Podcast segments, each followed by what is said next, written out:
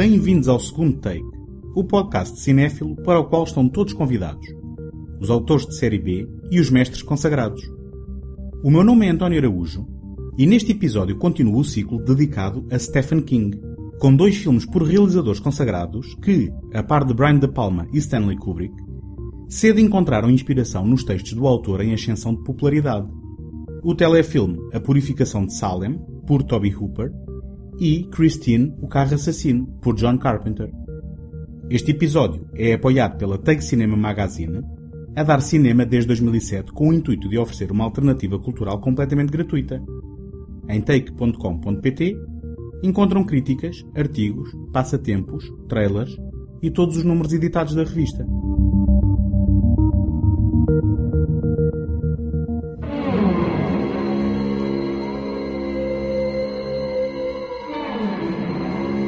Depois do primeiro romance de Stephen King, Carrie, ter sido adaptado ao grande ecrã num filme realizado por Brian De Palma em 1976, dois anos após a sua edição original, e de se ter tornado num sucesso de crítica e público, o autor tornou-se alvo do interesse da indústria cinematográfica à procura de mais material que se pudesse traduzir numa boa receita de bilheteira.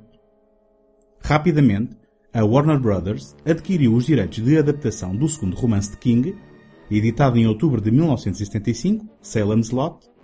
Mais tarde, editado em Portugal com o título A Hora do Vampiro, que coloca um sugador de sangue ancião a projetar a sua sombra sobre os destinos dos habitantes de Salem's Lot, uma pequena cidade do Maine, no nordeste norte-americano.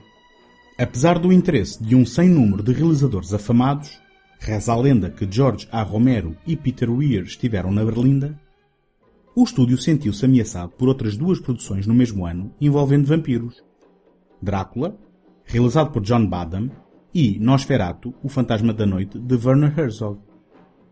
Assim, o projeto foi transferido para a divisão televisiva do estúdio, sobre a supervisão do produtor Richard Cobritz, que imediatamente incumbiu o escritor Paul Monash, que tinha experiência no que respeita a King, depois de produzir Carrie para Brian De Palma, de adaptar as mais de 400 páginas do longo romance e o transformar numa minissérie em duas partes.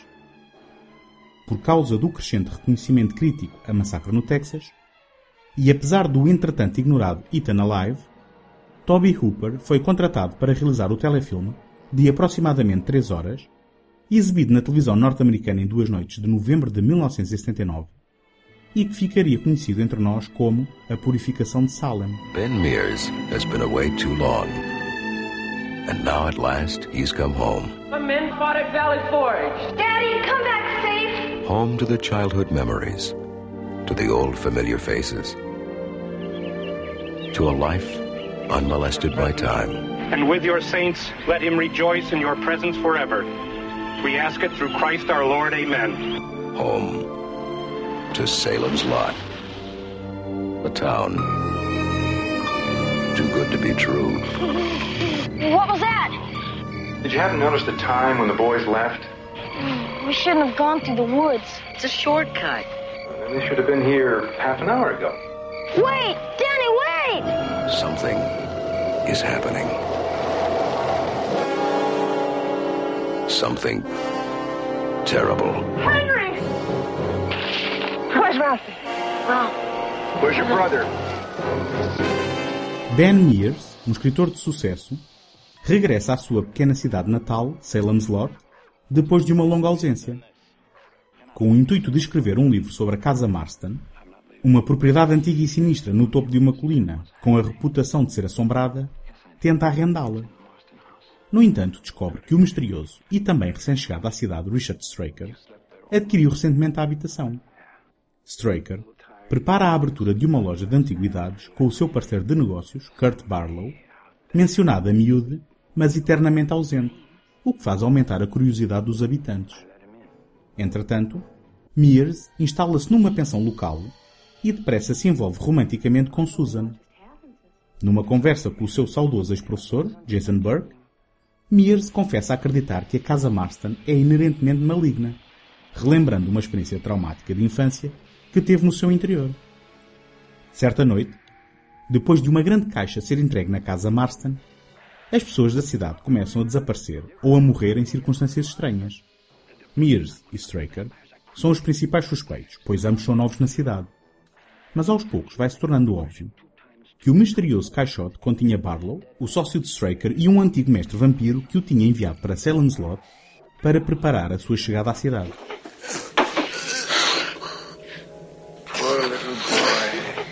You can do nothing against the master.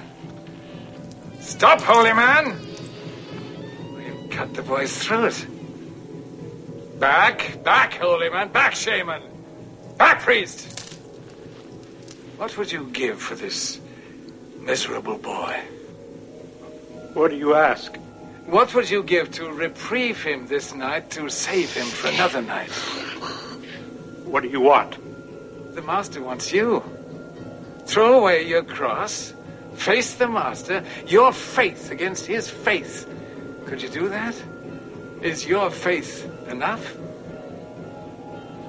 Then do it. And trust him to let the boy go? Run!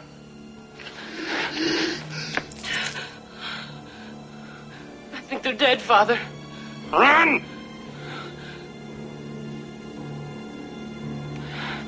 I'm going to kill you. O editor Jeffrey Deaver escreveu, a propósito de Salem's Lot, que Stephen King conseguiu, passa a citar, solitariamente fazer crescer a ficção popular. Embora houvessem muitos bons escritores populares antes dele, King, mais do que qualquer outro desde John D. MacDonald, trouxe a verosimilhança para os romances de género. O autor descreve Salem's Lot como um cruzamento entre Peyton Place e Drácula, e essa descrição é acertada.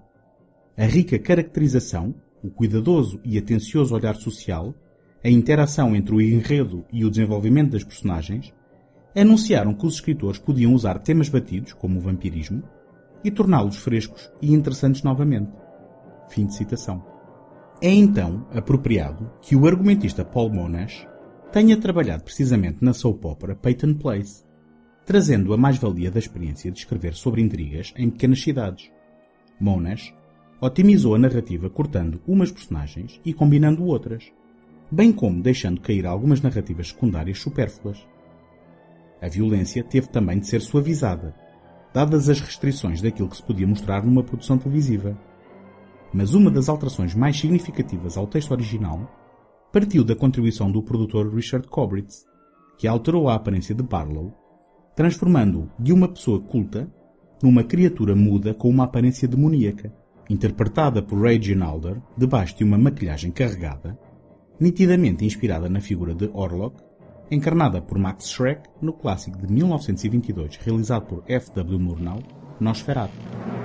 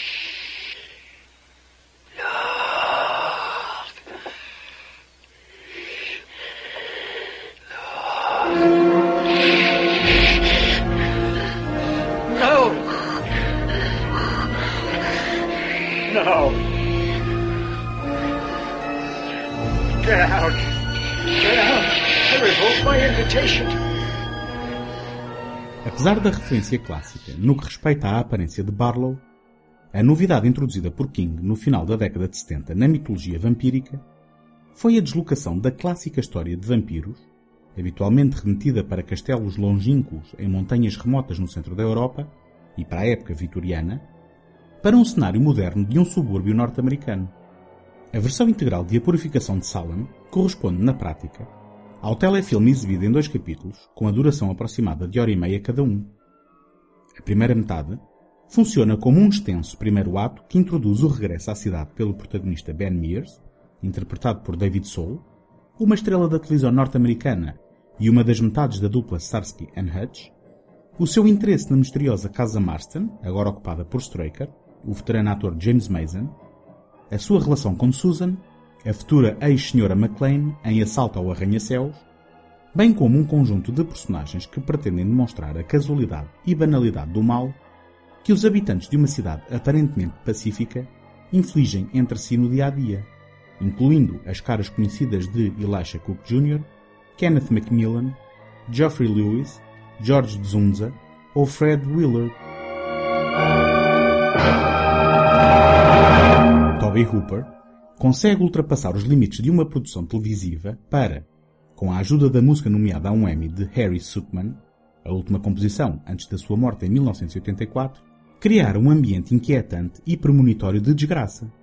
Na segunda metade do filme, quando as suspeitas se traduzem num interminável rasto de morte e infecção, Hooper retrata o vampirismo como se de uma epidemia se tratasse, a população de Salem's Lot parece estranhamente reduzida às personagens que conhecemos das cenas iniciais, minimizando a escala do filme quando este se deveria expandir.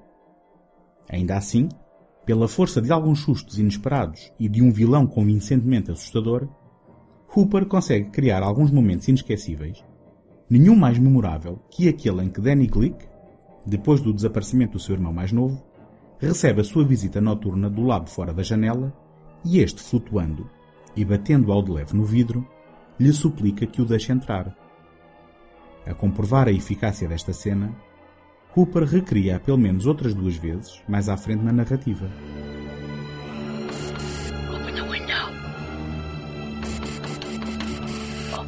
Mark.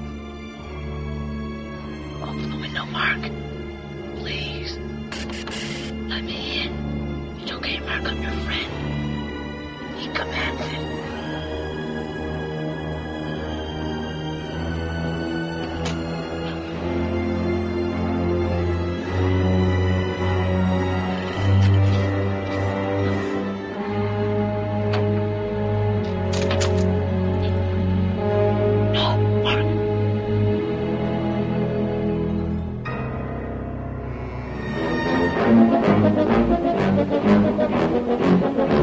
Resultado final de A Purificação de Salem tinha uma qualidade de tal forma cinematográfica que a Warner Brothers editou uma versão com pouco mais de 90 minutos que estreou nos cinemas de alguns países pelo resto do mundo, como por exemplo no México, onde se chamou A Hora do Vampiro, em Itália, onde ficou conhecido como A Noite de Salem, ou, no caso mais estranho de todos, em Espanha, onde foi apresentado como Fantasma 2, é inexplicavelmente uma suposta sequela de Fantasma, o filme de 1979 de Don Coscarelli.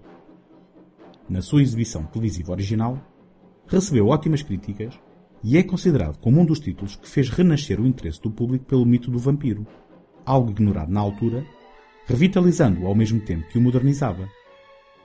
Em 1987, Larry Cohen escreveu e realizou uma sequela que nada tinha que ver com a obra de Stephen King, O Regresso a Salem's Lot. E, em 2004, Michael Solomon atualizou a história numa nova adaptação televisiva com Rob Lowe, Donald Sutherland e Rutger Hauer nos principais papéis. Apesar disso, nenhum destes títulos conseguiu apagar da memória aquele que foi apenas o segundo filme e a primeira adaptação televisiva baseada na obra do emergente mito Stephen King.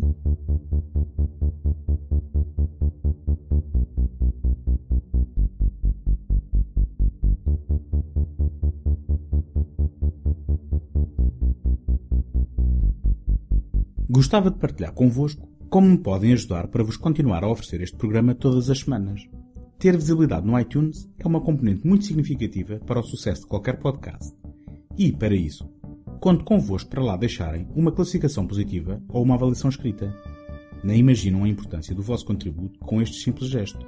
Em segundotake.com podem subscrever o programa em qualquer plataforma ou sistema. Também lá encontram o arquivo de todos os episódios e todos os contactos sociais caso queiram deixar uma palavra.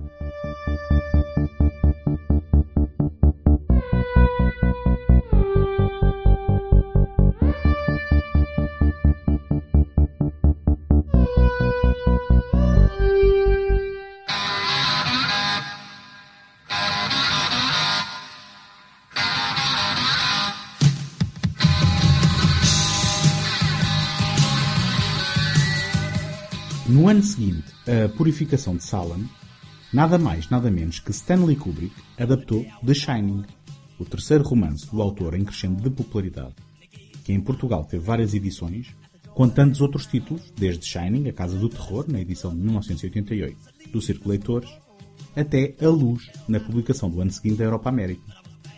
Apesar de mais tarde King ter afirmado que repudiava esta adaptação, a verdade é que o seu material atraiu um monstro consagrado da sétima arte que transformou um dos seus romances num clássico do género do terror. Aproveitando a relação que travou com o escritor durante a produção da minissérie televisiva, Richard Cobritz teve a oportunidade de ler antecipadamente os manuscritos das obras em que King estava a trabalhar na altura. Cujo, uma história sobre um São Bernardo assassino, e Christine, que narrava os acontecimentos sobrenaturais de um automóvel possuído pelo espírito maligno de um dos seus anteriores donos. Fascinado com a celebração da obsessão da América por veículos motorizados que encontrou neste segundo título, avançou para a compra dos direitos de adaptação e deu início à produção de Christine ainda antes de o livro ser publicado.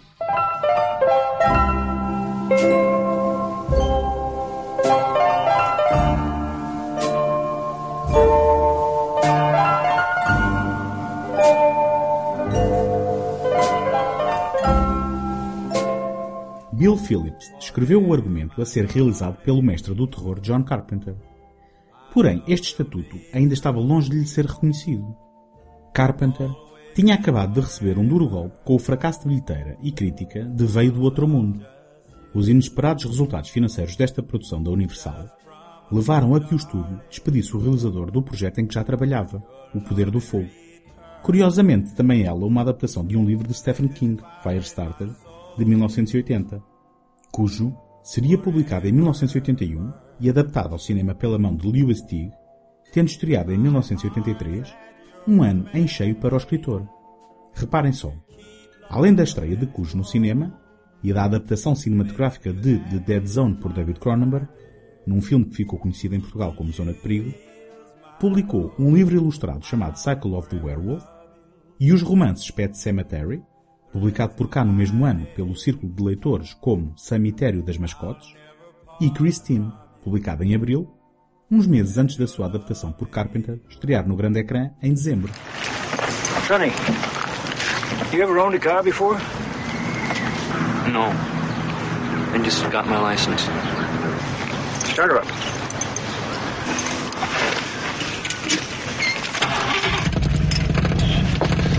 Her name's Christine. I like that.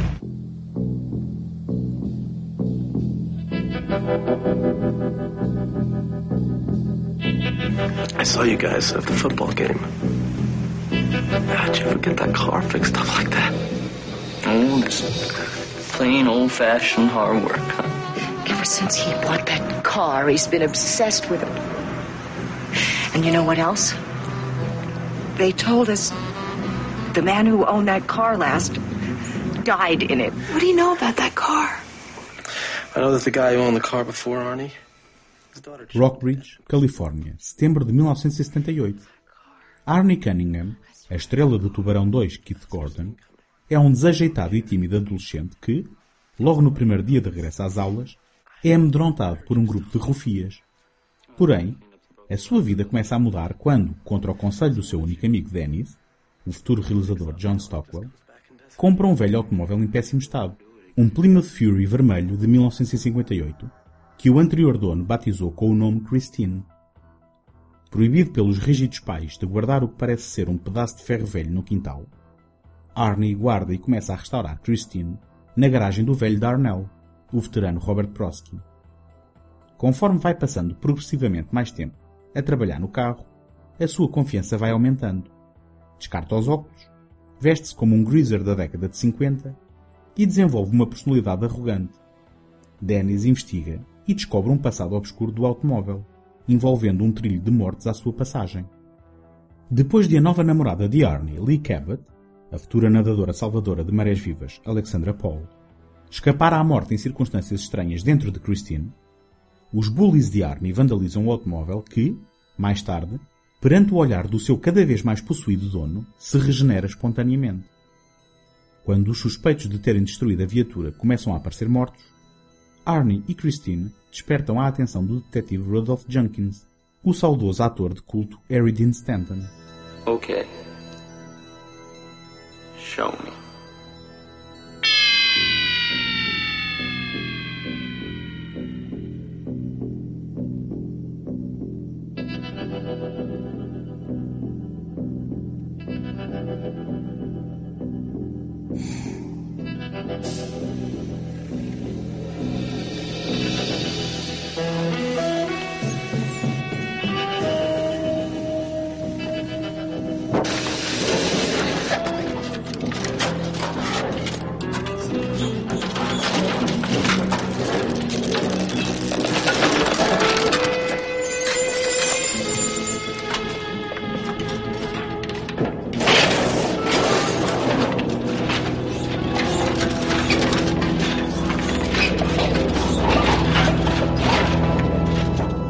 Stephen King, o eterno trovador de causas perdidas, dos fracos e dos oprimidos, escolheu em Christine focar-se no Plymouth Fury de 1958 porque era um automóvel esquecido.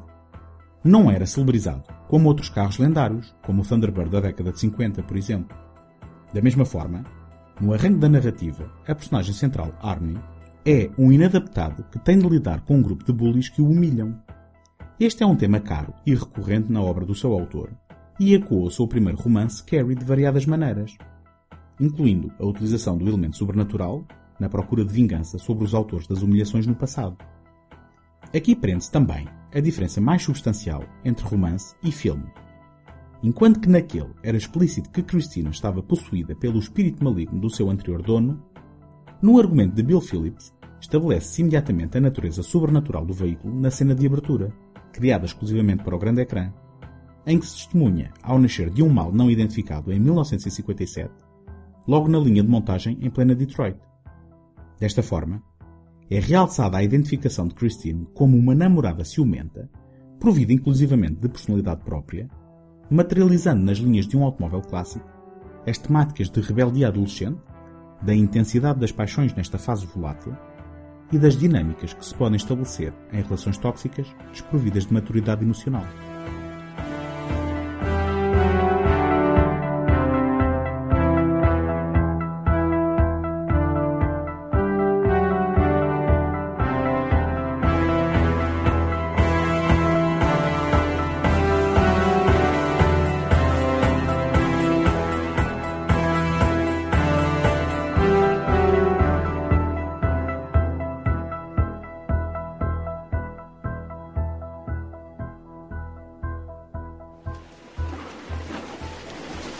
Thought girls were supposed to be jealous of other girls, not cars. This car's a girl. Oh, please. Really? Cut it up. Don't. What? Don't like me slapping your girl?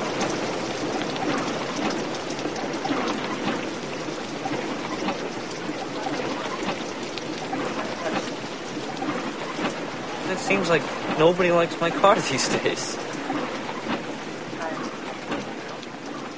Se John Carpenter voltou à mesma vizinhança, onde tinha sido feliz em 1978, com o regresso do mal, o fantástico Halloween original, para filmar Christine o carro assassino, nesta obra não atingiu o mesmo nível de qualidade daquele enorme sucesso independente que tinha impulsionado a criação de todo um subgénero de terror, o slasher, muito na voga durante a década de 80.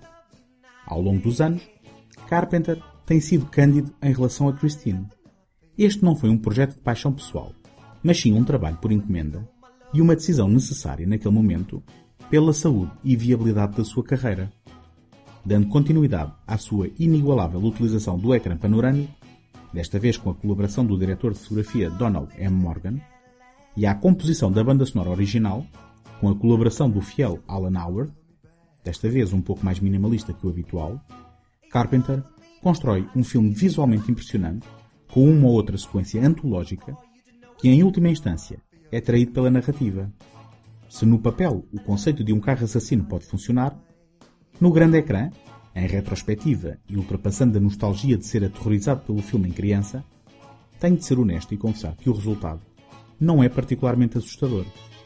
Curiosamente, ao contrário do que é habitual, Carpenter teve de se esforçar para conseguir a classificação etária Restricted, o equivalente ao nosso maior 18, incluindo profanidades nos diálogos, para compensar a falta de violência e evitar uma classificação apontada aos segmentos mais jovens. A economia narrativa da adaptação de Bill Phillips, muito embora necessária para otimizar a fluidez e o ritmo dos acontecimentos, deixou a história órfã do paralelismo entre a progressiva alteração no comportamento de Arnie e o historial de Roland D. LeBay, o seu anterior proprietário. Além disso, há alguma hesitação na adoção do ponto de vista da narrativa, que no livro alternava entre Arnie e Dennis, e que no filme se traduz em alguma falta de foco e comprometimento com as motivações das suas personagens, em geral, e, inevitavelmente, Arnie em particular. Lee's on your side. She cares a lot about you. she does. Yeah. Hey, don't you like this beer? Thought you like beer. Do you hear what I just said? Let me tell you a little something about love, Dennis. It has voracious appetite. It eats everything. Friendship, family. It kills me how much it eats. But I'll tell you something else. You feed it right, and it can be a beautiful thing, and that's what we have. You know, when someone believes in you, man, you can do anything, any fucking thing in the entire universe. And when you believe right back in that someone, then watch out, world, because nobody can stop you. Then nobody, ever. And you feel this way about Lee. what? Fuck no. Talking about Christine, man. No shitter ever came between me and Christine. No fim do dia, Christine, o carro assassino, é recordado sem hostilidade, mas sem grande carinho também. Os resultados de bilheteira à data de estreia foram medianos, assim como a sua recepção crítica. Apesar de ser um título incontornável, tanto das carreiras de Stephen King como de John Carpenter, não representa o melhor da obra de nenhum dos dois, mas também não envergonha ninguém que tenha estado envolvido na sua produção. Carpenter tentaria no ano seguinte uma mudança de registro com o drama de ficção científica Starman, O Homem das Estrelas. E King continuaria imperturbável a sua escalada para se tornar num dos escritores mais populares do final do século XX.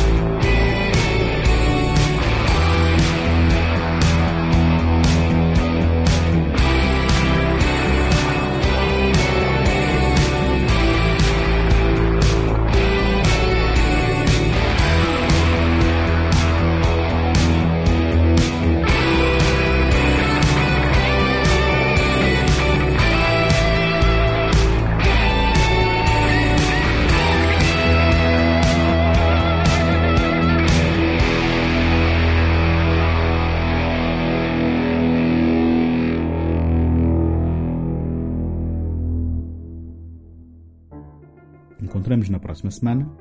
Até lá, boas fitas!